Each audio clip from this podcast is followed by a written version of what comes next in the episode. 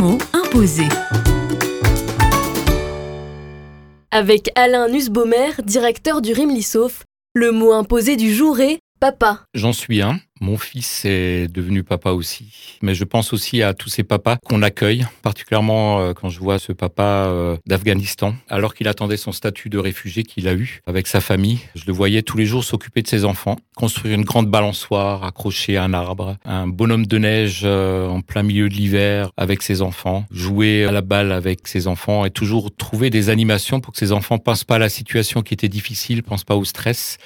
Ce papa m'a beaucoup marqué. Je pense à un autre papa, monsieur albanais, grand, costaud, qui tous les jours euh, prenait le balai et balayait autour de Rilmisov, sans rien demander en retour. Il était là pendant un an et demi. Il a eu une OQTF, obligation de quitter le territoire. Ça m'a fait ouais, quelque chose de le mettre entre guillemets à la porte, de pas avoir trouvé de solution pour lui. Et euh, je le revois toujours encore balayé. Je repense aussi à ce papa qui était seul avec deux garçons, qui au moment de son départ, euh, lui aussi, il a eu le statut de réfugié, a souhaité planter trois arbres, symbolisant lui et ses deux enfants en fait, pour qu'ils prennent racine au Rilmisov encore. Les mots imposés.